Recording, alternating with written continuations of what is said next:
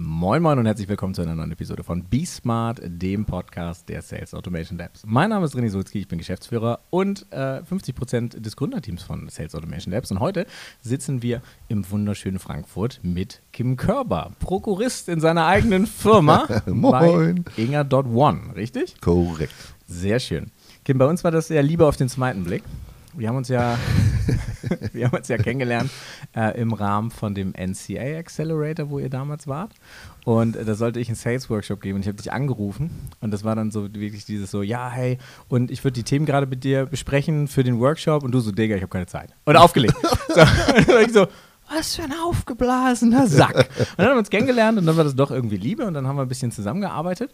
Jetzt äh, haben wir schon wieder ein Dreivierteljahr nichts zusammen gemacht und äh, dann kam ich irgendwann auf die Idee und gesagt, hat, oh, wir müssen mir natürlich mal besuchen kommen. Bei euch ist ja eine Menge passiert, aber erzähl doch mal, wie, wie ist so dein Werdegang? Du bist so, wenn, also wenn ich einen Unternehmer beschreiben soll, dann beschreibe ich in der Regel immer dich. Ah, ja, okay, so, cool. Du bist wirklich so harter drei. Ähm, ja, vielleicht erzählst du mal ein bisschen was. Ja, bei uns war es tatsächlich sogar lieber auf den dritten Blick, weil ich bin zu spät dann auch noch zu deinem äh, äh, recht, Workshop ja. gekommen und Ja. du hast dir dann noch mal gedacht, du warst ein Assi. Ja, genau. Und dann habe ich dich die ganze Zeit angeguckt, genickt und hatte Herzchen in den Augen. Und ich glaube, Du hast also nicht Leuchten in den Augen gehabt. Also Ja, das war ja. ein gutes Gefühl. Ja, das ist, aber das ist ja genau das, was euch und dich ja auch ausmacht. Dieses äh, authentisch erzählen, da geht was und Ja. ich mach's auch. Also ich, hab's- ich erzähle nicht nur, sondern ich kann das auch. Ja. Und ähm, das war, war, war schon sehr beeindruckend. Und äh, deswegen sitzen wir wieder hier, weil du halt Macher bist. Yay. Also von daher, Unternehmertum ist, ist halt ma machen statt meckern. Mhm. Ähm, und äh, angefangen hat das Ganze bei mir irgendwie im Studium. Ähm, bei mir war irgendwie, also ich habe BWL klassisch, also ich fange noch früher an. Mit 18 durch Frankfurt gelaufen, am Messeturm, wo Goldman Sachs drin sitzt, ist aus der Tiefgarage ein roter Ferry rausgekommen, gegelte Haare, Bicolor-Hemd, äh, Typ drin. Ich gedacht, Alter, so muss ich werden. Der will ich werden. Das ist das Ding. Und, äh, Klassische Geschichte, ja. wie werde ich schnell reich? Ja klar, Ja. BWL, logisch. äh, ja, nicht so logisch, aber habe ich halt mal gemacht. Und ähm, äh, bin in die Uni gegangen. Nach dem ersten Semester war klar irgendwie so, ne, das wird es für mich nicht sein. Mhm. Dann hast du aber Familie so und die da sagt so, Digga, ein, ein Semester, du kannst doch noch gar nicht wissen, ob das was für dich ist. Ja. Bin dann da geblieben, habe aber ab dem zweiten Semester halt nur gearbeitet. Also Ja, und äh, habe halt alles ausprobiert von Messebau, Street Sales Promotion, Callcenter. Ich habe am, am Telefon Produktprobenpakete vertickt für die Scientology. was ich nicht wusste, was ich nicht wusste, was dann Ja. nach einem halben Jahr rausgekommen ist. Ähm, und die ziehen so irgendwie von, von Stadt zu Stadt sind die gezogen. Also Ja. crazy Story mit, mit Glocke im Büro und Strichlisten, wer was an die Hausfrauen vertickt hat und so. Das war wirklich crazy. Äh, bin auch relativ schnell gegangen. Äh, keine Ahnung, über Messebau, bis dann irgendwann der äh, ein Bekannter auf mich zukam und sagte, hier, du kannst auch Finanzen und ein bisschen Vertrieb. Ich so, pff, ja, ja, läuft schon. Klar kann ich das. Äh, und dann habe ich angefangen, ein Traineeship äh, zu machen während des Studiums in einem äh, Family Office, Multifamily Office, also so Vermögensverwaltung für Ultrareiche, ähm, ab 100 Millionen liquidem Vermögen, wo du denkst Ja. so, First- die gibt's? First Echt World jetzt? Problems Büro. Ja, und ähm, da habe ich angefangen im Portfolio-Management, also nach dem Motto, die Ultrareichen setzen sich hin und sagen, Herr Körber, was haben Sie denn für Ideen, wo ich mein Geld hinschmeißen kann? Und ich sitze halt 23-jähriger Pimmel und sage, ich würde sagen, nach A, nach B. Das war ganz lustig. Ja. So ein bisschen. Was macht das mit einem, mit ja. einem Ego? So? ja, Das ist- ohne Scheiß. Es war, war surreal, so ein bisschen. Ja, ich. Ähm, und dann hat irgendwie der, mein damaliger Chef gemerkt, der, Digga, der, der Typ kann ja reden. Mhm. Hier hast du eine Bahncard 100, bau mal einen Standort in Berlin auf. Und dann bin ich halt irgendwie mit 23 äh, die Woche über nach Berlin gependelt. Mhm. Äh, meine damalige Freundin, jetzt Ehefrau, äh, hat im Strahl gekotzt. Ähm, Das glaub ich. Weil ich halt Schöne Grüße übrigens an dieser Stelle. Du, Nadine, ja. ich liebe dich. Ja. Äh, Es ist alles nur die Wahrheit. Ja. Nichts als die Wahrheit. Ähm, und äh, ja, ähm, dann habe ich irgendwie nach drei, vier Monaten immer auf der Zugfahrt halt so eine Präse gebaut, so nach dem Motto, was man alles besser machen könnte, habe ihm das vorgelegt und er sagte dann so, äh, habe so völlig euphorisch gepitcht und gesagt, ey, hier und das und das und das optimieren. Und dann sagt er so, "Mm, du bist so süß. Ab nach Berlin verkaufen, ich habe keinen Bock auf den Scheiß. Ich so, ach, okay. Das, anscheinend funktioniert das so ein Unternehmen.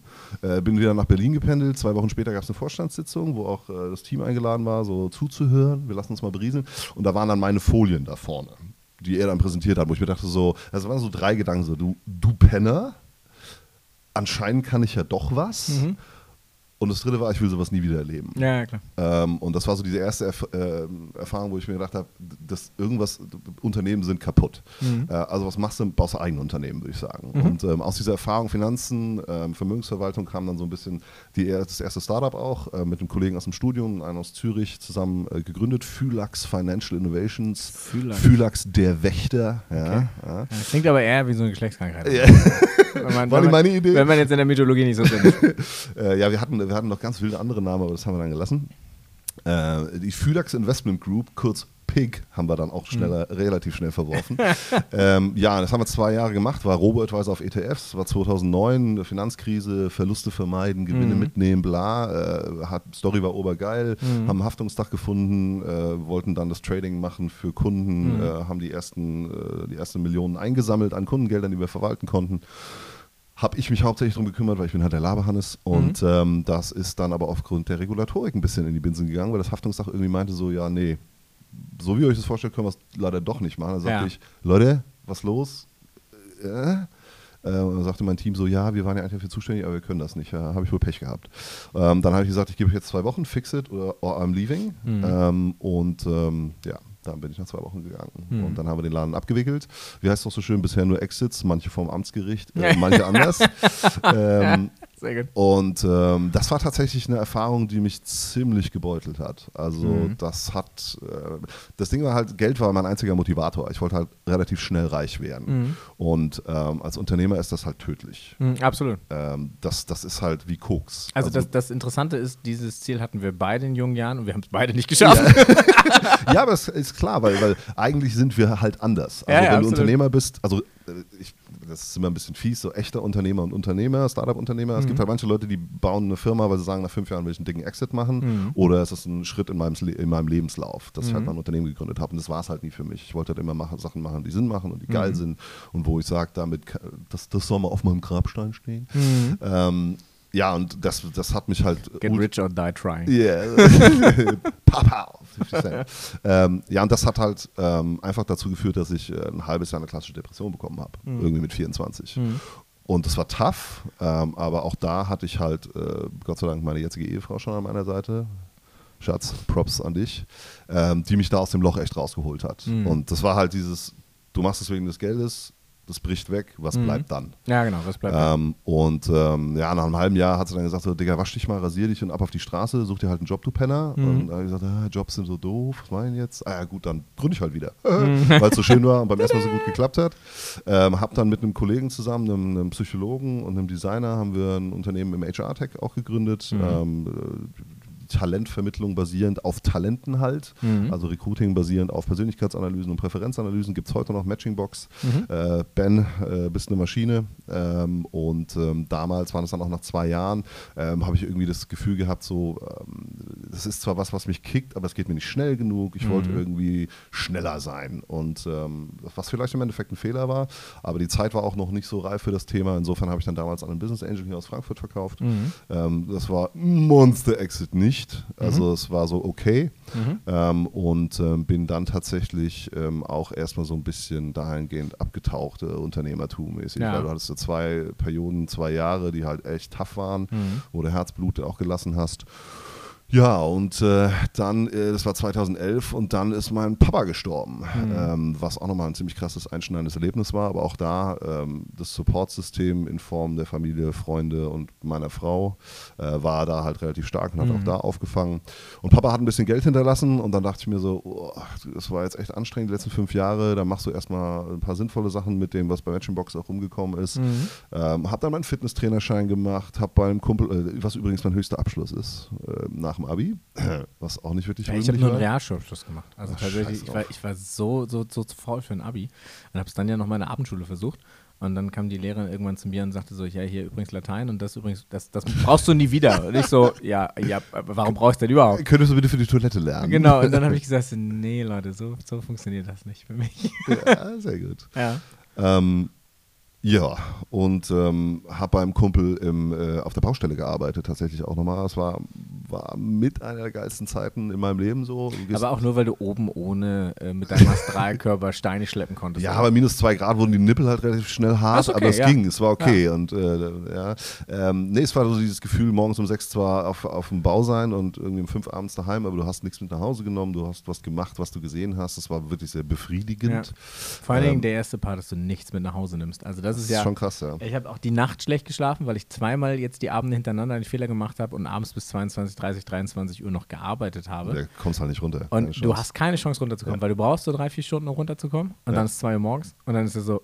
ja. ja. und äh, dann ähm, wie soll ich sagen, habe ich mit auf der Baustelle gearbeitet Mhm. und äh, habe halt echt anderthalb Jahre Fenstertüren eingebaut und, und geilen Scheiß gemacht und irgendwie ging es dann auch, dann hattest du Zeit so ein bisschen wieder runterzukommen und dann kam dieser Absolut, Hunger ja. wieder hoch, Ja. dieses du willst mehr, du willst äh, dieser- diesen, diesen äh, Stern am Firmament-Ding irgendwie so, äh, weil das halt mich schon bewegt hat und ähm, ja, dann, dann habe ich gesagt, ja komm, dann machst du jetzt erstmal HR-Beratung, weil du hast halt super viel im HR ber- gemacht, hast viel über Kultur gelernt, viel über Miteinander, Recruiting, Prozesse und habe dann bei einem Startup angefangen, bei einem relativ großen als HR-Consultant und habe nach zehn Tagen mein Mandat dann niedergelegt. Weil ich halt gesehen habe, nur weil Startup draufsteht, ist nicht geiler drin. Äh, Gerade was Kultur angeht, ist es halt meistens eher noch sogar ein bisschen schlimmer. Das habe ich auch festgestellt. Da hatten wir uns auch kurz, ähm, ich glaube, der Podcast kommt eine Folge vor diesem raus. Ähm, da hatten wir uns mit SuperOffice in der Schweiz drüber unterhalten. Und da sagte der Aurel, dass ähm, sie, das ist so Startup-Kultur, dass er das so mag. Und für mich sind Startup-Kultur Cornflakes und Obst ist umsonst, wenn noch welches da ist. Äh, und gerade, weil ich ja immer in der Sales-Abteilung gearbeitet habe, diese gute Stimmung, dieses, ja, wir sind Familie und alle lieben sich, das steht direkt an der Türklinke auf. An der Türklinke hast du deinen Platz in der Galeere eingenommen, dann hast du gerudert, irgendein völlig unfähiger Trottel hat hinten vorne den Takt angegeben und gesagt, immer mal guck, Kollege. Und also ich, dieser Startup-Boy hat sich bei mir völlig abgenutzt. Für mich ist das halt niedrige Gehälter, Cornflakes kostenlos und keinerlei Struktur. ja. ja, und das, ich meine, das ist ja auch so ein bisschen ein strukturelles Thema. Wenn du dir anguckst, was sind die erfolgreichsten Startups in Deutschland? Erfolgreich in Anführungszeichen, beziehungsweise definitorisch erfolgreich über, über Umsätze und Exits oder weiß ich was, dann sind das halt meistens Berater, Naja, die da kommen. Und die Ja. haben halt gewisse Strukturen la Taylorism gelernt und da geht es dann halt um Silos und da geht es dann halt um äh, adverse Informationspolitik und damit steuerst du in Anführungszeichen halt ein Unternehmen. Und klar kann das wachsen, aber ich sage immer, Krebs kann auch wachsen. Die Frage ich ist, hab, ob das ich, gut ist. Ich habe heute, ich hab heute um 16 Uhr ich einen Call mit so einer Krebsagentur. Ähm, ja, die, die habe ich, ähm, die haben mir eine Ad geschickt bei LinkedIn in meine Inbox und ich lösche sowas ja immer, aber ähm, die finde ich ganz besonders scheiße. Und dann habe ich gesagt, so unbedingt klicke ich auf euer Video. Lass ich hart in meine Faust rennen. Ja, und dann haben sie, dann haben sie mir ein voraufgezeichnetes Video gezeigt. Das war ganz objektiv, aus Kamerasicht gut durchproduziert, Mhm. aber inhaltlich völliger Dreck. Weil das ist so dieses so, ja, und willst du auch sechsstellig verdienen? Wow, und in nur wow. vier Wochen. In nur äh, vier Wochen. Es war so wie so, nimm 20 Kilo ab in drei Tagen und mit dieser und, und so weiter. Und dann habe ich gesagt, damn it, natürlich will ich mir eine Demo buchen. Ruf mich an. Hat er auch gestern gemacht. Also nicht natürlich nicht er, sondern einer seiner 20-jährigen Hiwis. Ähm, der hat mir gestern am Telefon, ich habe ihm gesagt, Digga, ich habe keine Zeit, ich sitze im Zug. So wäre super, wenn du äh, mich morgen anrufen könntest ab 16 Uhr. Und dann hat er mir gesagt, er macht mich zum neuen Grant Cardone. Und, Wow. Und dann habe ich gesagt, okay. Try me. Bring it on. ja, so. Und ähm, ja, wir werden das nachher mal, ähm, wir werden das nachher mal strategisch äh, aufzeichnen und äh, auswerten. Äh, ich bin sehr gespannt, wie das Auf wirklich wird. jeden Fall geil. aber ja, aber äh, klar, also Krebs weiß ich auch so und du merkst es halt auf LinkedIn, um das kurz abzuschweifen, diese ganzen räudigen Nachrichten, die du bekommst, ja. Ich kann mittlerweile an dem Text sagen, welcher Guru das war. Oh ja, Gott. und aus welchem Stall die kommen. Ja. Und das ist gerade so ein Krebs, weil alle natürlich gesagt haben, "Ja, auf LinkedIn kannst du gut automatisieren und da kann jeder, und dann sagt mir ein 20-Jähriger halt wird zum Grand Cardone, wo ich sage, also ich glaube dir, dass du was kannst, weil da muss, musst du nicht alt sein, aber so diese, dieses Maß an, ich habe schon mal Scheiße gesehen, ich weiß, wie sie schmeckt, ich habe schon mal irgendwie doofe Zeiten gehabt. Weißt du, das, das ist so ein signifikanter Teil davon.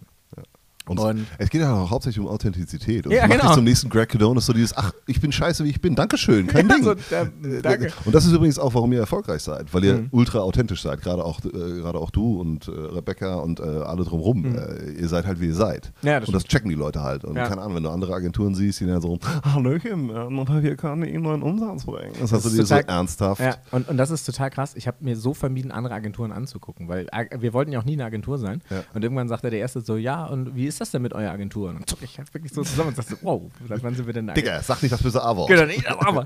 Und äh, deswegen, ich habe hab mich nie damit befasst und jetzt steige ich da gerade so ein bisschen ein und gucke einfach so, wie sind dann andere Agenturen aufgestellt. Just und, don't. Ja, just Seriously. don't. Äh, Ich habe es gemacht und habe nach der zweiten Tag gesagt, hoffentlich, wir machen unser Ding. So. Das ist, deswegen hasse ich auch im Investorenpitch immer die Wettbewerbsfolie, weil Ja. du denkst so, ernsthaft muss ich mich jetzt mit anderen vergleichen? Das ist, doch, das ist doch Quatsch. Also wir machen ja was, weil wir dran glauben und weil wir halt voll Gas geben wollen und wenn es das schon mal gegeben hätte, hätten wir es halt irgendwie schon mal gesehen. So. Oder dann hätte uns mal ein Kunde drauf gestoßen und gesagt, das, was ihr macht, gibt es schon. Ja, also, genau. äh, und, so, oder, oder die anderen wären halt einfach so erfolgreich gewesen. ja, Das- dass, die- man es halt sieht. Da, dass ihr gesagt hättet, dann versuchen wir es nicht. Ja. So, ja. Okay, verstehe. Und dann bist du über Umwege dann Ja, genau. Also in der, in, in der Beratungszeit, und ich habe da nochmal bei einer Change, äh, also bei einer Organisationsberatung hier in Frankfurt gearbeitet. Mega geiles Unternehmen, 1789 Innovations AG, Baby. Ähm, die Revolution ist am Leben. Human, bist der Beste. Ähm, Wir vertaggen die alle. Alter. Ja, das, wird der, das wird der reichweitenstärkste. Podcast und die reichweitenstärkste Folge. Human Nagafi, Mary Jane Bolton, ihr seid der Wahnsinn. Und natürlich auch die Lizzie Sutlis. Also von daher Here we go. 17, 1789, Baby. Ähm, ja, das hat dazu letztendlich geführt, dass ich über das Thema Change Management und Organisationsberatung so ein bisschen gecheckt habe, was an Ja. den Startups bisher falsch war. Ja. A war falsch, ich hatte keinen ich hatte keinen Sinn und Zweck dahinter, sondern ich wollte, Ja. also ich habe das mittlerweile in drei, drei Kategorien unterteilt. Das sind die Hand-, äh, Hirn- und Herz-Startups. Also Hand-Startup ist halt dieses, äh, geil, da ist was, nehme ich, werde schnell reich. Äh, Hirn ist so dieses, oh, das ist ein Trend und ich kann schnell reich werden, dann, dann das macht ja Sinn im rein rationalen Sinn und das Herz-Startup ist halt dieses, ja geil, da brenne ich halt für und das ist halt meine Leidenschaft. Ähm, und am besten ist, du hast alles drei. Und das ist letztendlich das, was bei Inga jetzt oder bei dem neuesten Thema, ähm, was ich gerade mache, halt schön zusammenkommt. Du hast was Kleines, was du halt direkt verkaufen kannst. Die Leute checken das, das ist minimalinvasiv. Ähm, du hast aber auch was, was ein absoluter Trend ist, weil sich gerade, weil gerade in HR ultra viel im Umbruch ist. Und ich weiß halt, dass wir mit dem Produkt, wenn wir es halt durchziehen und eine gewisse Reichweite und Impact haben, dass wir dann halt auch was verändern können. Implizit. Also nicht so in your face, ihr müsst euch alle ändern, sondern so, hey, nutzt das mal. Und wenn dir das gefällt, dann macht ihr es auf eine andere Art und die ist halt einfach besser für alle Seiten. Ja. Ähm, und das ist was, was mich halt ultra gefixt hat. Und ähm, während der Beratungszeit habe ich dann meine Mitgründerin, die Corinna, kennengelernt. Auch da ganz offen und ehrlich, wir haben zu dritt angefangen. Wir waren dann mal fünf Co-Founder. Wir sind jetzt mittlerweile nur noch zwei. Also frei nach dem Motto, ähm, hört sich alles schöner an, als es ist äh, und romantischer vor allem. Ähm, es ist arsch viel Arbeit. Das ist brutal hart. Es ist wirklich emotionaler Struggle. Äh, Blut, Schweiß und Tränen ist kein Spaß. Ja, ja. Vor allem, wenn du halt Bock drauf hast. Wenn du halt sagst, wenn du halt so ein Exit-Zombie bist und sagst du irgendwie fünf, sieben Jahre und danach schaut Ceausescu nach mir die Sinnflut, dann kannst du das halt auch trennen. Und ähm, ich will das aber nicht trennen. Also für mich war immer das Ding, mein Ziel war immer die Life-Life-Balance. Also einfach nicht die Arbeit vom Leben trennen müssen. Das war das Ziel. Und trotzdem irgendwie, keine Ahnung, ich habe zwei Kids und bin verheiratet seit, seit sechs Jahren, mit meiner Frau seit 16 Jahren zusammen. Also das war immer ein Ziel, das irgendwie vereinen zu können. Ähm, und sowohl eine 16 Jahre hält die das mit dir aus? ja, Mann. Hammerhart. Ich fra frage mich auch, wie die das hinbekommt. Äh, also das ist schon eine hohe Leidensfähigkeit. Absolut, Aber sie absolut. sieht irgendwas in mir. Irgendwas muss da ja sein. ja, ja, ja. Ähm, ja, und ähm, äh, genau. Ja, tatsächlich war Nadine meine, meine erste richtige Freundin. Also so, ich habe ihr in der 11. Klasse gesagt, ich werde heiraten. Okay, wow, krass. Das ist Ja. jetzt zwar im Podcast eine Brofist, aber das muss jetzt einmal sein. Irgendwie 16 Jahre. Ist wow. Ja, Respekt und ähm, Anerkennung. Ja, und ähm, genau. Und ähm, insofern haben sich, wie gesagt, diese drei Kategorien für mich ergeben und, äh, eigentlich drei Learnings, die ich über die ganze Zeit zum Thema Unternehmertum hatte. Du brauchst ein verdammt starkes Why. Also, ja, ich weiß, total ausgelutscht, Purpose und was ich was, aber das, Nö. das, das kann man auch nicht sich nicht anlesen oder sich nicht Nö. mal ein Wochenende hinsetzen, sein Why sich erarbeiten, sondern das kommt über die Zeit. Das wird sich bei dir ergeben, über die, über die, die Fehler, die du machst, über die Erfahrungen, die du machst, die Leute, die du triffst. Probier dich aus. Ähm, du brauchst ein verdammt starkes Supportsystem. Familie, Freunde, die fünf Menschen um dich herum, die dich am meisten beeinflussen. Ich sage immer, die Energiefresser können sich getrost verpissen, aber wenn du aus einem Gespräch rauskommst und dir denkst, das hat jetzt drei Stunden gedauert ich habe nur geredet und das war aber total geil. Das sind die Menschen, die du um dich herum brauchst im, Unter im Bereich Unternehmertum. Ähm, und das dritte ist halt, du musst halt ziemlich gut Geschichten erzählen können. Das ist so das, was mich über die Zeit gerettet hat. Ähm, du sollst nicht lügen, aber du musst Dinge so darstellen, dass es Du musst Menschen immer die. Wahrheit sagen, aber du musst nicht immer die Wahrheit sagen. Ja, du musst nicht mehr alles sagen. Ja, genau, Also, du- du- Also ich muss meinem, mit, meinem, meinem, Kunden nicht sagen, dass der Mitbewerber gerade die Preise gesenkt hat. Wenn er mich, aber wenn er mich fragt, muss ich ihm das schon sagen. Ja, selbstverständlich, Das ist, das ist halt so der, der, der Punkt. Äh, Das ist, deckt sich so ein bisschen mit meinen Erfahrungen. Also wir haben uns ja, ähm, haben ja zwei Firmen zusammengelegt. Und ähm, also es war nicht die cleverste Idee, ein Kind zu kriegen und gleichzeitig sich selbstständig zu machen. ähm, also rückblickend war das sogar eine ziemlich beschissene Idee. Ja. Und meine Fresse war das anstrengend. Also auch gerade so hinten Ende des Jahres, Dezember. Ich habe im Mitte November gedacht, äh, eigentlich will ich jetzt aufhören und das Jahr darf jetzt zu Ende sein. Dann hieß es, okay, der, die letzten zwei Monate bei uns werden ruhig, weil da kommt nichts mehr am Arsch, da kam halt alles. Ja. Ja, und äh, ich war zwischenweise neu, aber ich tot. Hm. Ja, also ich wusste, konnte keinen klaren Gedanken mehr fangen. Ich bin äh, mit meiner Familie nach Föhr gefahren, wo nichts ist. Und das habe das so genossen, Handy aus. Alle E-Mail-Apps von allen Geräten gelöscht, die ich mit hatte. Äh, in der Firma abgemeldet und ich habe so eine Dual-SIM. Meine Firmen-SIM abgemeldet, so ich, ich war nicht erreichbar und es war so gut, dass du mal wieder klarkamst. Auf jeden Fall. Und ähm, Das habe ich unterschätzt. Aber du, du, hast eine, du hast eine schöne Sache gerade gesagt. Ich unterscheide immer sehr streng und sehr stark für mich auch mental zwischen selbstständig und Unternehmer. Mhm. Und ich habe das Gefühl, als ich dich kennengelernt habe, da warst du halt so der Selbstständige, der Freelancer eher, der, Ja, ja, genau. der einen Skill hat und den halt irgendwie verkauft. Der Söldner. Und, und gefühlt äh, ist gerade so ein bisschen der Switch am Start. Absolut, ja, ja. Äh, und das ist halt schon, also super spannend zu sehen und ich finde es Mhm. auch geil, äh, weil man halt merkt, ah, es sind halt Menschen um dich rum, die, die, die, die, die mit dir den Weg gehen. So äh, ein bisschen Familie halt auch. Mhm, Äh, genau, das, das, richtig. das wollen wir ja auch. Ja. Und, und von daher kannst du dich halt wieder auf den Scheiß konzentrieren, der dir halt wirklich Spaß macht, den du Mhm. gut kannst.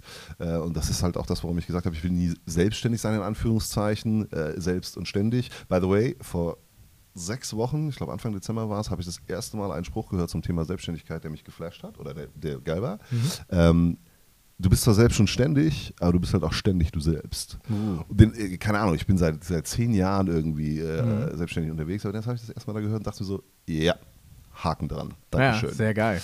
Ähm, und äh, von daher der Schritt zum Unternehmer, und das ist ja, das, da reden wir heute drüber, ist halt der Gedanke, ich muss nicht alles selber machen Mhm. und ich vertraue halt auch anderen Leuten. Das ist die wichtigste Lektion, die ich letztes Jahr gelernt habe. Also tatsächlich das Zurückziehen, loslassen und sagen, alles klar, es ist eine heftige Fahrt, aber ich lehne mich jetzt zurück, ihr macht das schon, ich genieße einfach die Landschaft.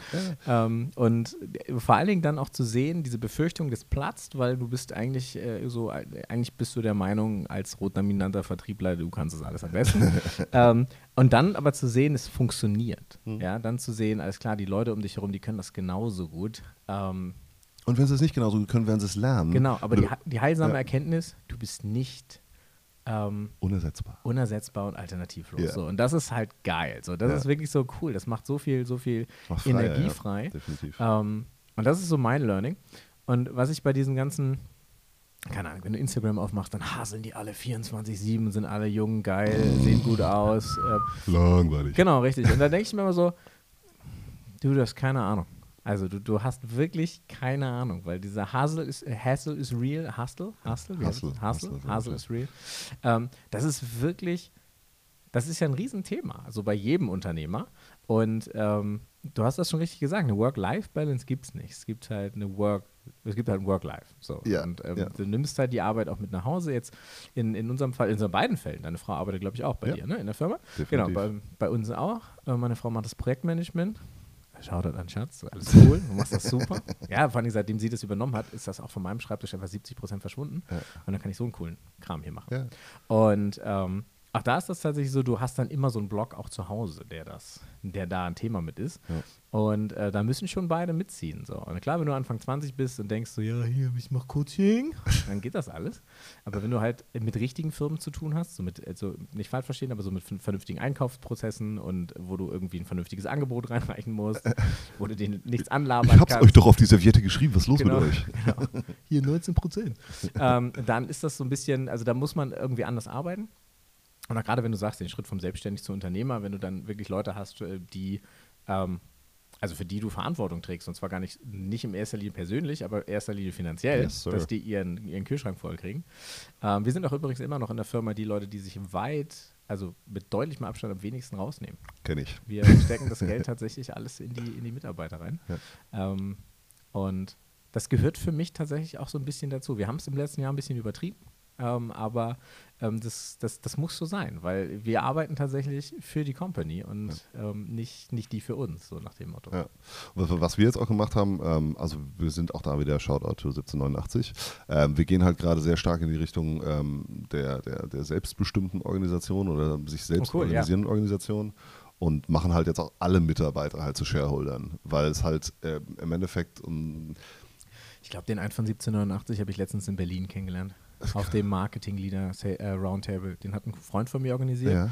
Und das Modell, was du, ich habe den Namen natürlich nicht mehr im Kopf, weil ich Ja. kein Namensgedächtnis habe, aber das, was du gerade erzählst, Ja. ich habe mich lebhaft mit ihm unterhalten, dieses so, ja, jeder ist an dem Firmen, äh, an der Firma beteiligt, alle gleichberechtigt und so weiter und so fort. Ähm, ja, spannend, erzähl mir weiter. Ja, letzt- letztendlich ist es so ein bisschen halt ein Rollen- und Verantwortungs äh, Verantwortung-Modell, dass du halt ähm, Entscheidungs-, also dass du halt einfach Entscheidungen schneller treffen kannst, weil Geschwindigkeit ist halt der, der große Differentiator bei, bei den Firmen dort draußen. Das Ja. heißt, ich bin jetzt mal ganz fies, wenn ich jetzt irgendwie zu einem klassisch geführten Unternehmen einen Competitor aufbaue, dann wird mein großer Unterschied sein, äh, dass ich schneller bin als er in der Innovation. Ja. Äh, und um diese schnelleren Innovationsprozesse hinzubekommen, brauchst du schnellere Entscheidungsprozesse. Und die heißen nicht Top-Down, weil Top-Down ist ineffizient. Silo-Denken, Hierarchien sind ineffizient mittlerweile, weil du halt an Geschwindigkeit verlierst. Äh, adverse Informationspolitik und so weiter und so fort. Ähm, und wir gucken halt, dass wir die Leute halt empowern, selber Entscheidungen treffen zu können. Und das bedeutet aber auch, ähm, Verantwortung zu übernehmen im Sinne von, ich kann die Entscheidung gerade nicht treffen, weil ich A nicht der Experte bin und B nicht den Einfluss auf das Ergebnis habe. Und das ist halt für mich auch Unternehmertum, dass du Absolut. halt weißt, äh, was du abgeben kannst und ähm, aber auch weißt, was du, was du abgeben musst.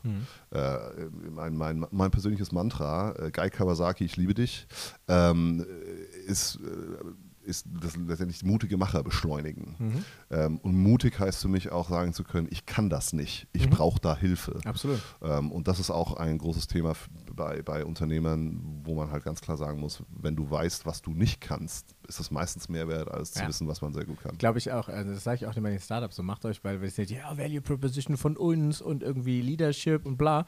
Ich sage, Digga, mach dir lieber Gedanken darüber, was du nicht kannst. Weil das ist viel wichtiger, dass du das hundertprozentig weißt. Ja. Weil das sind die Dinge, die du abgeben musst. Weil es bringt halt nichts. Ich bin ein großer Freund von ähm, Greg McCone ähm, Essentialism. Mhm. Ja, der sagt halt, alles, was nicht eine 9 und 10 von 10 ist, sag nein. ähm, und simplifizier diesen ganzen Prozess durch. Also konzentriere dich wirklich nur noch auf die Dinge, die dir, die dir Wert bringen in Form von Freude und die dir Spaß machen und alles andere wegschneiden. Ja. Ähm, Ja, da, klar kommen dann die klassischen Management-Theoretiker und sagen, ja, sind wir hier im Blümchenland oder was so. Genau. Nee, weil wenn Und- Spaß dabei ist, wenn du Sachen machst, die du gerne machst und Spaß dabei hast, Genau. dann passiert da auch was. Exakt. Und er sagt halt auch so, hey, es bringt gar nichts, die Schwächen, also es bringt gar nichts, seine eigenen Schwächen Zu versuchen stärken, ja. zu stärken. Das macht gar Dann keinen hast Sinn. du starke Schwächen. Genau, dann hast du halt starke Schwächen, aber du wirst nie so gut sein wie der andere, Ja. dem das total leicht fällt. Deswegen Ja. ist es eigentlich gerade im Organisationskontext total wichtig, dass du Leute für deine Schwächen, die deine Schwächen ausgleichen, auch als Unternehmer, dass du die reinholst. Ähm, dass die deinen deinen Rücken frei halten und dass du dich darauf konzentrieren kannst, warum du. Wir hatten das im Gründerteam, das hatte ich im Vorgespräch kurz erzählt, ähm, dass, dass mein Mitgründer ähm, so ein bisschen in seinem Schreibtisch versumpft ist. Hm. Ja, weil das, das ging so, das war so ein schleichender Prozess. Und irgendwann haben wir, uns angeguckt und gesagt, hey, wir machen das bitte nie wieder. So, du gehörst, du, du hast total Bock auf Networking, das liegt dir, das kannst du 24-7 machen, du bist der glücklichste Mensch der Welt. Raus! Ja. Ja. Und zur Not stellen wir zwei Leute ein, die dir an den Schreibtisch fliegen. So, das ist mir völlig egal. Und ähm, das war auch der richtige, das war der richtige Weg. Seitdem funktioniert das viel besser. Ja. Und ähm, seitdem ich diese Ausrichtung habe, also wir haben uns, macht man ja so zum Jahresanfang so Ziele-Commitment. Ähm, und sein Ziel ist tatsächlich, dass wir sagen, hey, pass auf, du machst drei, vier große Accounts dieses Jahr. Nicht mehr, nicht weniger, aber klüngel. Geh halt, das wenn sie sich klüngeln. Ne? Geh halt los, ne? Ja, unterhalte dich, mach dich, mach dich Without Freunde. networking, it's not working. Ja, genau. Und äh, da ist er echt gut drin. Und ich bin da unglaublich schlecht drin, also weil ich da keinen Bock drauf habe. Und mein Ziel ist tatsächlich so, ähm, einen coolen Content zu machen und die Marke draus zu machen und tatsächlich zu gucken, wie platzieren wir uns da draußen als Unternehmen. Und ähm, das ist. Das ist so absurd, weil wir machen Content für unsere Kunden. Ich sage das in fast jedem Podcast, aber wir sind unser schlechtester Kunde. Ja, selbstverständlich. Der Schuster Weil- hat die dünnsten Sohlen. Genau, weil ich eben die ganze Zeit da sitze und denke so, ja, cool, ähm, äh, eigentlich müssten wir jetzt das machen, aber der Auftrag ist reingekommen, wir müssen jetzt eigentlich das machen, Ja. so, weil das gibt Geld. Und äh, das ist so dieser Zwiespalt, in dem ich mich immer bewege. Ja, das ist das Schöne. Dass wenn das Produkt für sich selbst spricht, dann brauchst du ja fast kein Marketing machen. Wenn das Produkt so gut ist, dass du kein Marketing machen musst, Ja. sondern halt klüngeln, Also bisher, bisher tatsächlich haben wir noch kein Marketing gemacht, so richtig. Bisher haben, kam das durch, durch Klüngeln. Ähm, ich habe ein bisschen Angst, wenn wir jetzt anfangen, Marketing zu machen, was dann passiert. Just ähm, don't. Ja, just don't. Aber ohne ist halt auch scheiße, weißt du? So, das ist halt schwierig.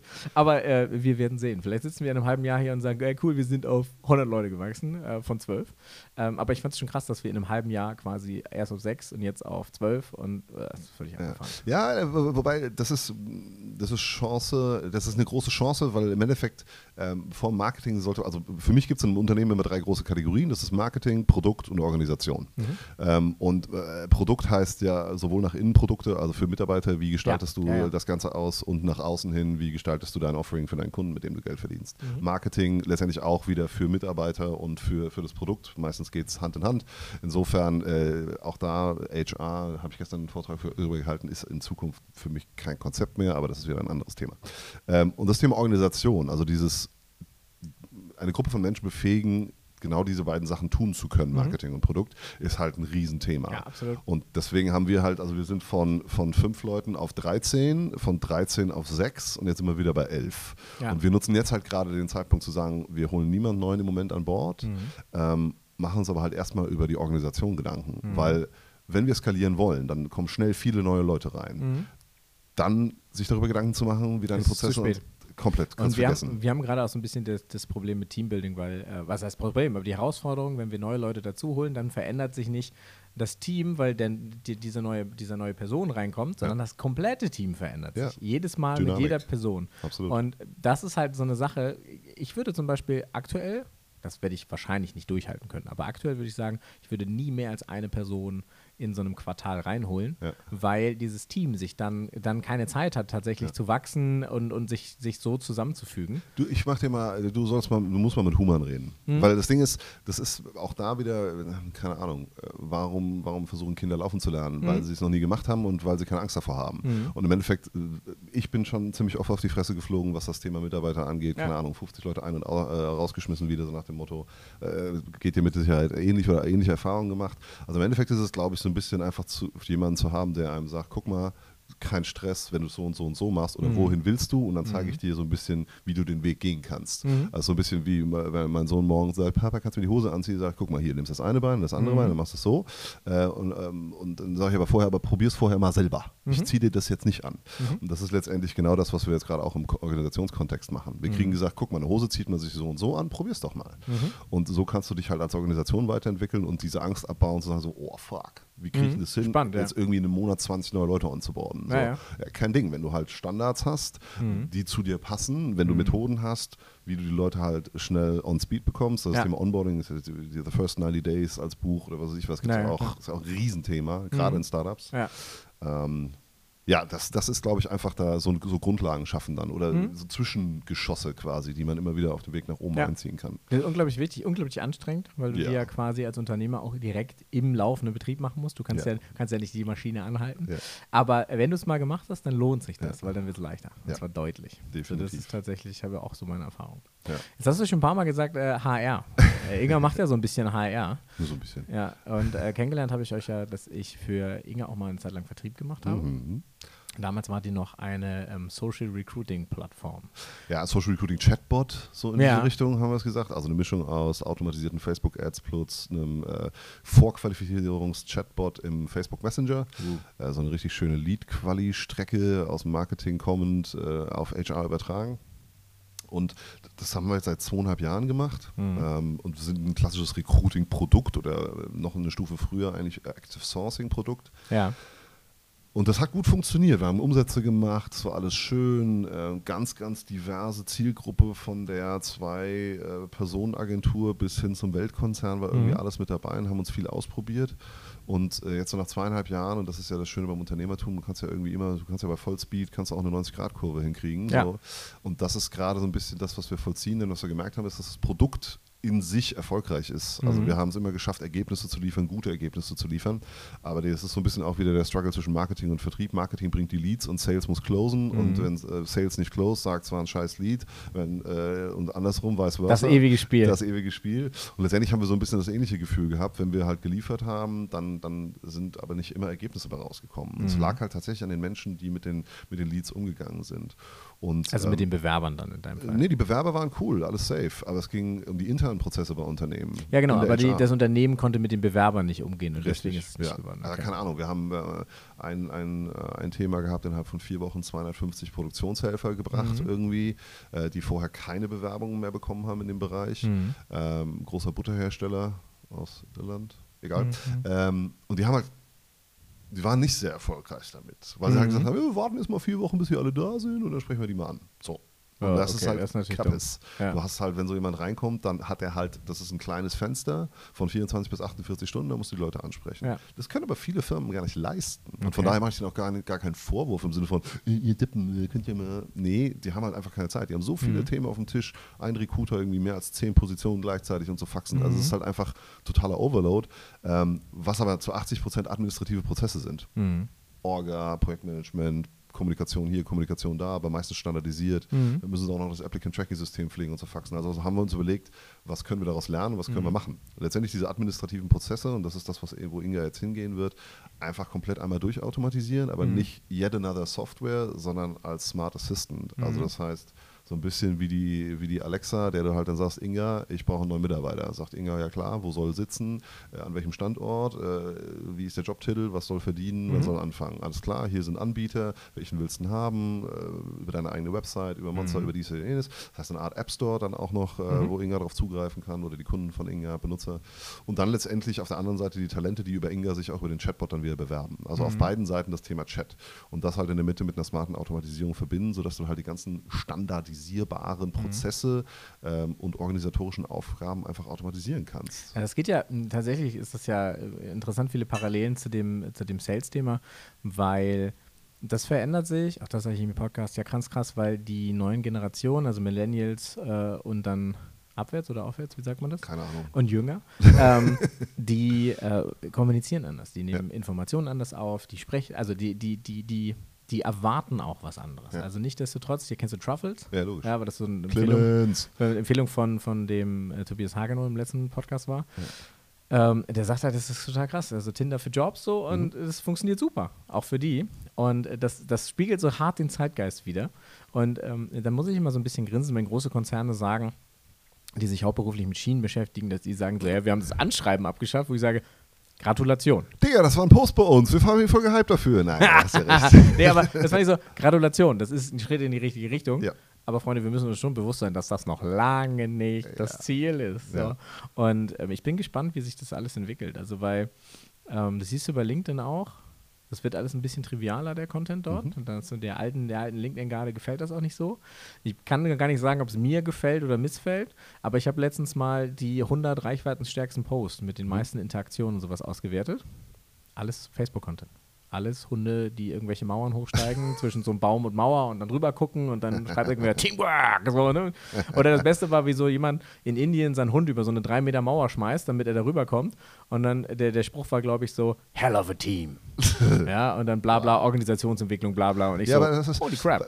Das, das Ding ist halt, und da nehme ich jetzt gar nicht Generation Greta XYZ, wie sie alle heißen, ähm, sondern nehme ich einfach uns als Menschen. Ich habe immer früher gesagt, Menschen sind doof, die kapieren das alle nicht. Nee, Ja. Menschen sind einfach. Und das Mhm. ist was, und das ist nicht böse gemeint, sondern jeder hat halt seinen eigenen Kontext. Jeder hat seine eigenen Scheuklappen, jeder Mhm. hat sein eigenes Ding, was er irgendwie macht und Hintergrund. Und ich glaube, je einfacher Content ist, je einfacher ein Einstieg ist, desto erfolgreicher werden Produkte in Zukunft werden. Warum funktioniert Apple? Weil es meine Uroma bedienen kann. Und das ist ein Qualitätsmerkmal.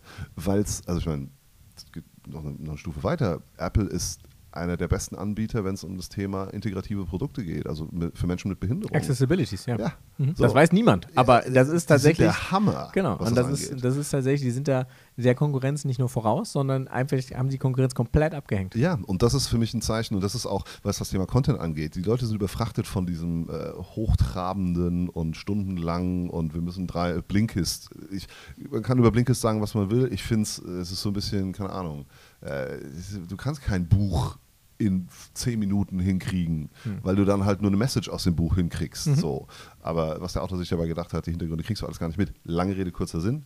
Warum einfacher Content besser wird, weil die Leute nicht mehr viel Zeit haben und sie wollen einen leichten Einstieg haben. Das heißt, wenn du es hinbekommst, dein Produkt in, einem, in einer kurzen Sequenz darzustellen, die vielleicht trivial wirkt, dann kannst du damit gewinnen in Zukunft. Also übrigens mal Blinkist, das Buch Essentialism, was ich Ja. mittlerweile zwölfmal zugegeben angehört habe, ähm, das habe ich über Blinkist kennengelernt, weil ich habe die Zusammenfassung bei Blinkist gelesen. und dann hast du das Äh, Buch genau, gelesen. und dachte so, holy Ja, shit, ich aber- muss das Buch Ja, lesen. aber da siehst du es doch genau. Ja, genau. Blinkist ist ein Teaser. Ja, das ist ja, doch genau. geil. Und das ist das mit dem, dem Teaser. Ich hab, äh, Auf der anderen Seite, Ja. langsames Denken, schnelles Denken, 800 Seiten Schinken, habe ich in meiner Audible-Bibliothek seit Monaten, habe ich mir dreimal Blinkist angehört Ja. und ich meine, die Message, die Message zu verstanden zu haben.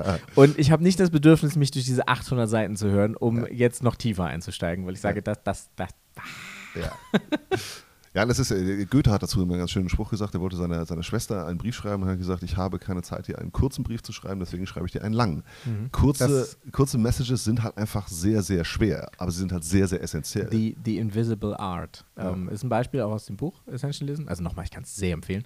Ähm, wusstest du das, weil die Oscars jetzt auch äh, waren oder demnächst sind? Nee, demnächst sind, die Golden ja. Globes waren.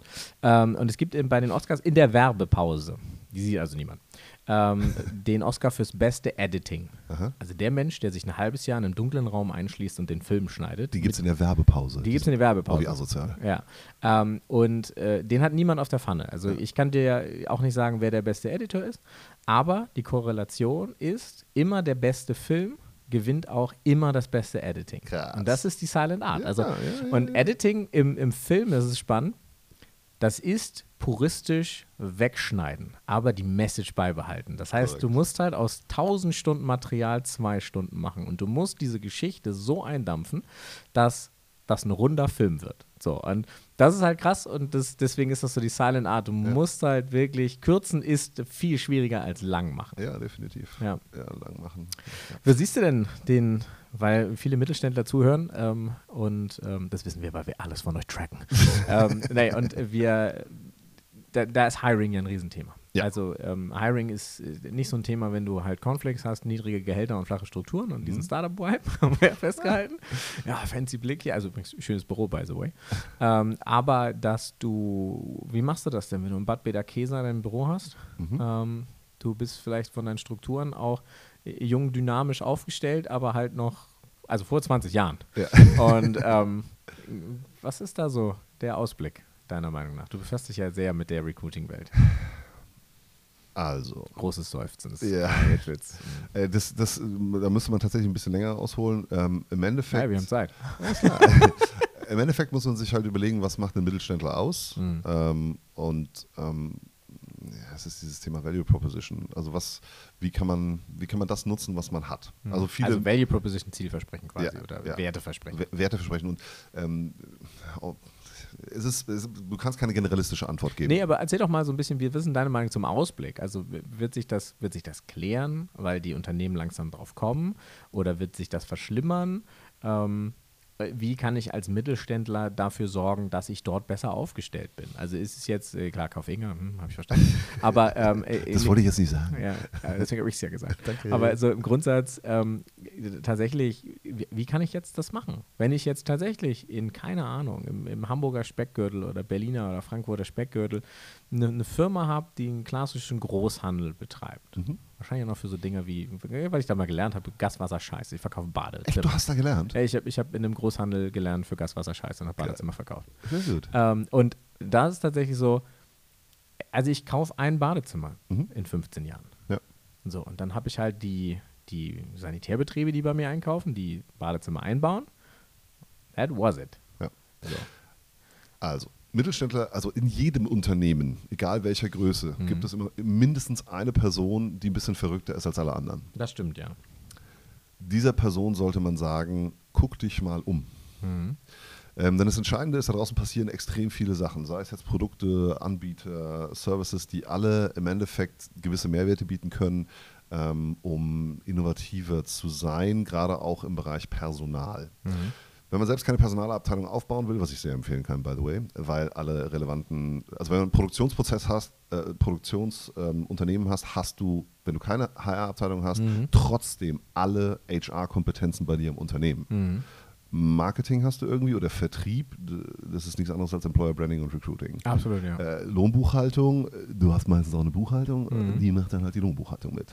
Äh, das Thema, das ganze Thema Produktentwicklung. Du hast irgendwelche smarten Leute, die sich Produkt überlegen. Mhm. Warum überlegen die sich nicht auch vielleicht, wie könnte ein Jobprofil aussehen? Also, mhm. das heißt, letztendlich geht es so ein bisschen bei den Mittelständlern darum, die Kompetenz ein bisschen umzudenken. Und mhm. äh, das, was für einen Kunden gut ist, ist auch für einen Mitarbeiter gut. Und wenn man sich das ein bisschen vor Augen hält, dann muss man vielleicht gar nicht so diese Riesenschritte gehen, so sagen, so, oh, wir, wir stellen jetzt erstmal Personalleute ein und dann mhm. muss das für mhm. uns machen. So, nee du hast eigentlich alles schon da, nimm die Leute, die Bock drauf haben. Mhm. Also Otto ist da zum Beispiel ein ziemlich geiles Beispiel. Mhm. Die haben jetzt gesagt, ähm, wir, jeder Mitarbeiter kann quasi im Recruiting-Prozess mitmachen. Mhm. Die haben verschiedene Rollen, äh, Rollenmodelle ähm, aufgestellt und haben gesagt, so der eine ist halt eher der Schnacker, der mhm. holt halt die Leute rein. Der mhm. andere ist eher so der äh, analytische Typ, der sitzt dann halt in Bewerbungsgesprächen dabei. Mhm. Und im Endeffekt kriegt man dadurch eine große Sache, wenn man nicht jemanden extern reinholt, der für einen das machen soll.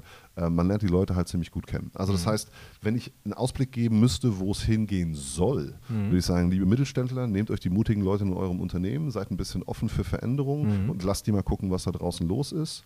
Ihr alle, jeder Mitarbeiter in einem Unternehmen hat ein gewisses Netzwerk Mhm. und wenn du eine Firma magst, wo du arbeitest, dann äh, immer dieses klassische, dann red halt auch drüber. Naja, tu Gutes und sprich darüber Ja. und dann bist du halt auch der, der, die beste Werbefläche quasi. Ja. Amen. Also wir haben bisher, äh, wir sind jetzt elf Leute und davon, das waren alles Leute, die auf uns zugekommen sind, weil sie uns irgendwo gesehen haben, irgendwo gehört haben.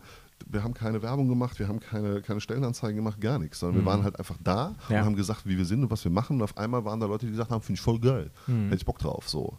Und das ist eigentlich das, wo es hingehen sollte. Äh, jeder mittelständische Inhaber, Inhaberin, Geschäftsführer hat ganz tolle Kreise, in denen er sie sich bewegt und dann einfach auch mal die Message stoppen, so, ja, wir sind auf der Suche und was weiß ich was, die Mitarbeiter, denen das einfach auch zu sagen, ich nenne es immer die konzentrischen Kreise. Wenn man, wenn man Stein ins Wasser wirft, dann gibt es ja immer diese Kreise. Ja. Und der erste Kreis ist dein persönliches Netzwerk. Und da geht es nicht darum, so aller Vertr- Finanzvertrieb zu sagen, so, ich schreib mal 30 Namen auf, die bei euch arbeiten könnten. So, nee. Sondern da geht es darum, auf wen hast du Bock? ja, ja, genau. Und dann Ja. laber doch mal den Leuten so, kennst du jemanden? Mhm. Bist du vielleicht das? Also wirklich versuchen, aus eigener Kraft heraus das zu machen und klar, dann die, die mutigen, innovativen Leute auch mal Anbieter scouten zu lassen, wenn du halt wirklich schnell mal Ergebnisse brauchst. Mhm. Klar, dann gibt es sowas wie Inga, es gibt auch noch so die Mobile Jobs oder Hey Jobs oder die, Mhm. die ganzen anderen, äh, die sind alle auch nicht schlecht, die kann man alle nehmen und da kann man Mhm. sich auch mal probieren und das ist das Entscheidende. Einfach mal machen. Machen statt meckern. Mhm. Ne, das wir Oh, beim, beim Ah, der Kreis schließt sich. Ja. nee, aber sehr schön. Also wir haben ja, ähm, das, wir sind ja als Sales Automation Labs quasi eigentlich in diesem Lead-Gen wie Content-Erstellungsprozess und dann halt Sales. Wir haben wenig operative Projekte mittlerweile, sondern dann sind wir nur noch assistierend dabei. Ähm, aber wir haben auch zwei Recruiting-Projekte bekommen. Ähm, ja, wo, wo dann tatsächlich Leute kommen und meinen, äh, also sagen dann, hey, wir brauchen, für, für die eine Firma machen wir quasi das komplette Recruiting und ähm, für ähm, die andere Firma, das ist sogar, ähm, ja, das ist eine halbe Behörde. Also nie anders, die, die rekrutieren Leute für, für Behörden, weil äh, der Bundestag oder die Bundesregierung gesagt hat, "Hm, schwierig, wir kriegen halt keine IT, ITler wirklich. No shit. Genau. Ähm, also die haben keinen Bock, äh, irgendwie im Landkreis Lübeck dort anzufangen und deren IT auszuheben. Die dunkle Seite der Macht. Korrekt, ja. Äh, und die Leute, die wir kriegen, die wollen wir vielleicht auch nicht. Und ähm, dann haben sie halt gesagt, okay, dann machen wir halt so einen so ein- so ein Accelerator auf, wo wir die Leute auch vernünftig bezahlen, wo die Bock haben, wo die gestalten können und dann gehen die da projektiert rein und dürfen das komplett umgraben. Geil. Und ähm, dafür suchen wir jetzt halt die, Leute. Und das ist total spannend, weil die landen bei uns. Und Ja. ich habe keine Ahnung, warum. Schöne Ja. Grüße an Maika übrigens, du machst einen fantastischen Job, aber ich habe trotzdem keine Ahnung, warum sie bei uns landen. Und ähm, Ja, aber das macht ja auch nur Sinn, dass ihr Recruiting macht. weil das ist halt pure Lead-Gen, weil Ja, auch die, die, die, die Leute, die fragen halt und dann, also anders, die, die haben nicht mich gefragt, sondern eben Gerhard gefragt. Gerhard kam zu mir und sagte, äh, können wir das? Weil Maika ist halt die Recruiterin, ja. Ähm, ähm, so alte Hayes-Schule. Und ähm, aber auch die hatte halt ein Limit irgendwo. Ja. Und da hatten wir uns ja damals unterhalten. Und ich habe dann gesagt, ey, prinzipiell ist das derselbe Mechanismus. Absolut. Also Content Marketing für, für Gen im, im Vertrieb ist genau das gleiche wie Content Marketing für Bewerber. So, das ist Absolutely. nur anderer Inhalt. Ähm, Auch von den Prozessen, äh, Qualifizierungsprozesse. Same, ist derselbe. Ja, ja, genau. Absolut. Also es ist tatsächlich und ähm, wir machen es nicht automatisiert derzeit, weil wir es nicht müssen. Ähm, Kein Ding, wir machen das dann schon. ja, genau, richtig. Da haben wir, haben wir darüber gesprochen. Das war ja der Punkt, warum wir überhaupt wieder Kontakt hatten, wo ich gesagt habe, so, ey, ey, ey warte mal, ich habe da jemanden. äh, weil da ist nämlich auch immer die, so, also Unternehmer Make-or-Buy-Entscheidung. Ne? Also Ja. Du machst es halt selber, also das haben wir uns ja Content-Produktion, mussten wir uns intern raufziehen, ansonsten traben wir halt die Kapazitäten und Kosten davon. Aber die Sache weiß ich nicht. So, die würde ich jetzt ungern nochmal selber machen, Ja. äh, obendrauf. Okay, also der Mittelstand ist zu retten. Definitiv. Ja, ich meine, den geht's, das Ding ist halt, man darf halt nicht an den Punkt kommen, wo der Schmerz zu groß wird. Mhm. Man muss halt jetzt, wo es noch einigermaßen gut läuft, Thema Umsätze, vertrieblich und was weiß ich was, jetzt muss man halt investieren. Mhm. Ähm, es bringt halt nichts zu sagen, so, oh, jetzt ist die Hütte am Brennen, jetzt müssen wir anfangen zu löschen. Sondern das machen halt ja die meisten. Erst zündeln. Ja, Also wir haben einen Kunden, der hat das geschnallt. Ja. Ja. wir haben einen Kunden, da ist jetzt abzusehen, in deren Hauptgeschäft, das ist in zehn Jahren tot. Ja. Ähm, Du, und wir haben, wir, haben, wir haben eine Kooperation mit der, also das heißt eine Kooperation, wir haben ein äh, Handshake mit der Hamburger Sparkasse, Detlef Timmermann, du bist der Beste. Ähm, oh, und Shoutouts, überschaut. Ich muss Auf diese, jeden. ich, ich muss diese ganze Episode muss ich taggen und jeden einzelnen von LinkedIn so ding, Ha, ding, ding, ha. ding. ähm, Und die haben halt gesagt, so, ja, wir haben hier voll viele Kunden und ähm, gerade im Mittelstand und Mhm. wir wollen denen halt auch mal zeigen, wie die Welt da draußen Ja, ja. aussieht. Ähm, und dann kommen Leute, die sagen so, ja, stimmt, ist gerade echt schwierig, aber Mhm. wir wollen halt nicht mehr warten, sondern wir wollen jetzt halt einfach neue Sachen ausprobieren. Und die, die, die Kunden, von denen ich gerade gesprochen habe, die machen das absolut richtig. Die haben jetzt sich ein neues Digitalprodukt ausgedacht. Mhm. Ähm, geht um Digital Signing quasi, Mhm. so Made in Germany, vertragssicher. Kannst du auch für Arbeitsverträge einsetzen und das ist so das Novum. Geil. Ähm, und äh, da stellen die jetzt halt ein signifikantes Budget zur Verfügung für sich als, als Organisation und sagen, okay, wir geben uns jetzt ein Jahr Zeit zu beweisen, dass es funktioniert. Mhm. Und ähm, das macht total Spaß mit denen, weil da haben sie nämlich die beiden jungen Willen, schönen Grüße an Nils und Valerium, ähm, die hören nämlich auch zu, äh, da haben sie nämlich die beiden, die beiden jungen Wilden dahingesetzt und gesagt so, denkt euch was aus. So. Ja. Und ähm, das macht richtig Spaß mit denen, weil die sagen halt, ey, wir sind hier, um Grenzen einzureißen. Äh, wir sind auch hier, um so ein bisschen mal an dem Baum zu schütteln Ja. und zu gucken, was runterfällt. Und zu, zum Thema junge Wilde, äh, äh, für mich hat das nichts mit dem Alter zu tun. Also, äh, Nee, also die sind auch nicht jung. Also, ja. naja, sorry, Jungs. Also, aber. mm, sie sind erfahren, ja, weise. genau, ja, weise, genau, ja. Veteranen. Ja, äh, der, der, der Vorstand von der Deutschen Familienversicherung hat das mal lustigerweise auf einem Panel gesagt. Äh, es gibt Leute, die werden halt schon alt geboren. Und äh, Ja, äh, wieder andersrum gibt es halt Leute, die halt ewig jung bleiben im Kopf und die gibt es überall. Ja. Ähm, und die sollte man halt auch nutzen. Und man sollte auch wissen, was man kann und was man nicht kann und wo man sich halt auch jemanden reinholt, der einen halt unterstützen kann letztendlich.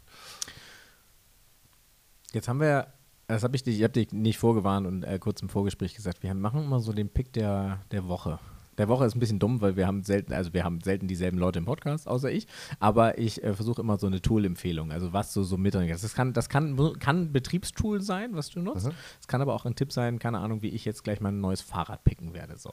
Ähm, brauchst du noch, soll ich mal mit dem Fahrrad anfangen oder willst Nö, du? ich kann, du? schon, ich kann schon direkt losschießen. Ja, Ja, hast ja so ein bisschen, ein bisschen gedroppt. Ja. Ähm, und äh, jetzt könnte man sagen, so, ja, mach mal einen HR-Vorschlag. Nee, ich mache einen generellen Vorschlag. Ähm, Slack. Interessant. Also ja, Slack, also Slack ist eine Chat-Plattform. Ch- äh, Slack ist quasi äh, WhatsApp auf Steroiden für, für ein Unternehmen. Mhm. Äh, es gibt auch Microsoft Teams, äh, es gibt auch Skype for Business und was auch immer. Also sind letztendlich Gruppen, Einzelchats, äh, Mhm. themenbezogene Chaträume. Ähm, aber auf eine sehr, sehr einfache und sehr, sehr ähm, ja, auch automatisierbare Art und Weise. Mhm. Also da gibt es dann Bots, dann können die können gewisse Tasks automatisieren. Warum ich das sage, ist, weil das Thema Kommunikation und ähm, silofreie Kommunikation in Unternehmen das Entscheidende in der Zukunft sein Mhm. wird, was Geschwindigkeit angeht.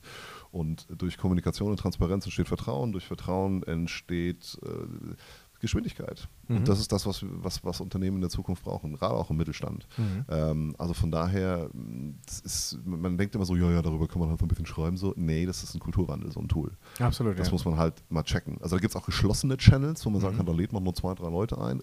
Wenn man es aus rechtlicher Sicht muss, also so, keine Ahnung, wir müssen halt gewisse äh, rechtliche Themen dürfen wir halt nicht an alle kommunizieren, Mhm. aber ansonsten, ob das jetzt der Kontostand ist oder was weiß ich was, das ist halt bei uns einfach transparent und dadurch Mhm. ist jeder on track. Das heißt, Mhm. wir müssen uns nicht vor die Mannschaft stellen und sagen, es wird ganz schön knapp. Jeder Mhm. weiß es und Mhm. jeder ist bereit zu sagen, das wird mir hier zu heiß und ich will weg. Mhm. Oder ich äh, habe da mal. Oder ich schneide mich jetzt an. Ja, oder ich schneide mich jetzt an und gebe halt nochmal Gas. Da muss ich niemanden motivieren. Ich weiß, dass alle wissen, was gerade geht. Ähm, und deswegen ist für mich Slack ein, ein Kommunikationstool oder für mich das Mhm. Kommunikationstool, was ähm, Unternehmen retten kann, wenn man es Mhm. richtig macht. Ja, also weil es halt einfach einen, einen Kulturwandel erzwingt, ein Stück weit. Definitiv. Mhm, Finde ich gut. Ähm, ich habe gerade schon angedroht, ich pick einfach mal ein neues Fahrrad, weil ich total begeistert bin, weil das ein, schönes Thema ist für Value Proposition. Mhm. Ähm, Van Moff heißen die. Das ist ein äh, aus Holland stammender Hersteller. Die machen sehr simplifizierte Fahrräder. Also wenn du so ein, so ein Organigramm, nee, nee, wie heißt denn das? So ein, so ein, so ein, so ein Bild von einem Fahrrad, so eine Ja. Strichmännchenzeichnung. Ja, Ja. das sind die. Und alle, und alle so, äh, so sieht das Fahrrad aus. Also alle Teile sind fest verbaut, es kann dir also nichts geklaut werden. Geil. Ja.